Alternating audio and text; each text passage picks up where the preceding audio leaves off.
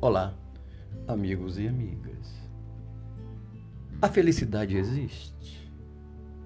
Qual é o segredo para obtermos a felicidade? Pensamos que o maior segredo para a felicidade é compreender e aceitar algumas coisas da vida. A primeira delas é a compreensão da transitoriedade da existência. É da realidade humana a transformação, a mudança, a passagem, a não permanência. Os grandes problemas das pessoas estão relacionados ao envelhecimento, à doença, às separações, às perdas, à morte, lidamos mal com esses fenômenos porque nos deram um profundo desejo por segurança, estabilidade e permanência. Daí, nossa resistência às mudanças e nosso apego às coisas e às pessoas. Sofremos pelo fato de o mundo ser da forma da qual não gostamos. Em vez de aprendermos no decorrer da vida, a gerenciar melhor os inevitáveis fatos negativos, gastamos uma quantidade enorme de energia para controlá-los. A depressão é um exemplo típico de quem se entristeceu profundamente por a vida ser como ela é. A vida é para ser vivida e não para ser mantida. O casamento, a família, o trabalho, as relações são para usufruir e não para conservar. O autoconhecimento é uma ferramenta importante para melhorar nossa qualidade de vida. O ver-nos tais quais somos é fundamental.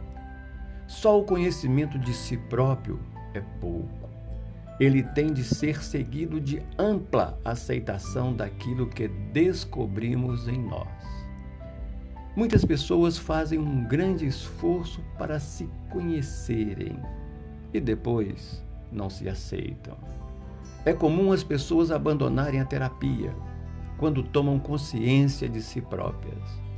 Como somos imperfeitos, temos pontos positivos e negativos para sermos felizes, temos de nos amar, de nos aceitar como somos, incluindo, evidentemente, os defeitos, os sentimentos negativos, as imperfeições corporais, emocionais, intelectuais e financeiras.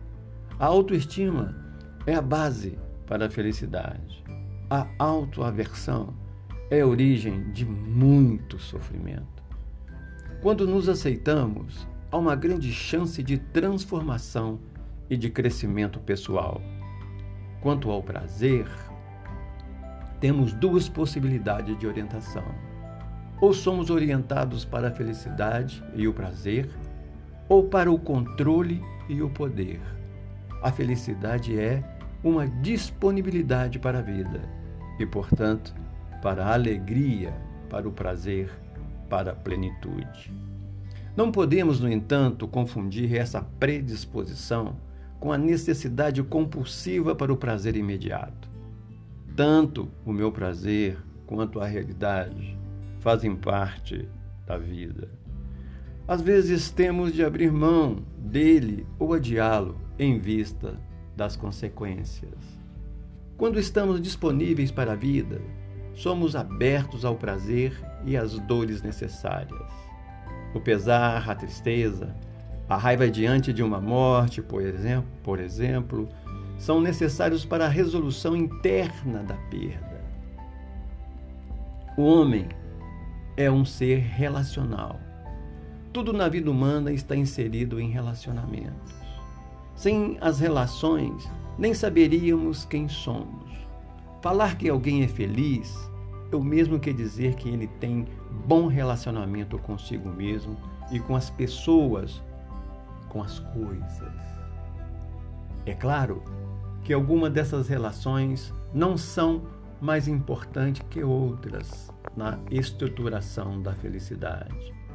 A relação mais importante do ponto de vista humano é a relação afetivo-sexual, uma vez que é uma relação básica, natural, origem da vida. Essa relação é reclamada pelo nosso corpo, pelo nosso emocional, por todo o nosso ser. As relações ligadas à família e à amizade são também fundamentais para o nosso equilíbrio psicológico e, portanto, para a qualidade de nossa vida. Todas as outras relações, embora importantes, são secundárias diante delas. A relação de trabalho se destaca por fornecer meios que viabilizam outras relações e por permitir a expressão do nosso potencial e pela quantidade de tempo que dedicamos a ela. A relação social, pública, é periférica. A sociedade inverteu tudo, colocando as relações sociais do trabalho em primeiro lugar e as relações familiares amorosas em segundo. Isso, porém, não significa que as pessoas só serão felizes se estiverem casadas ou namorando. Confundimos frequentemente o amor com as molduras sociais do amor. O que nos faz felizes é a nossa capacidade de amar e sua expressão, e não como nos ensinaram possuirmos ou sermos possuídos por alguém. Com o tempo serei feliz? É uma pergunta. A felicidade, assim como a sabedoria, não é uma questão de tempo.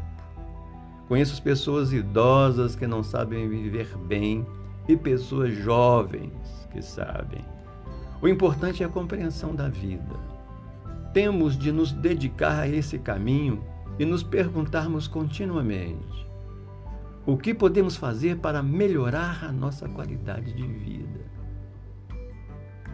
Temos de expandir nossas procuras, terapias, leituras, atividades corporais, caminhos religiosos, tudo que possa nos ajudar nessa busca.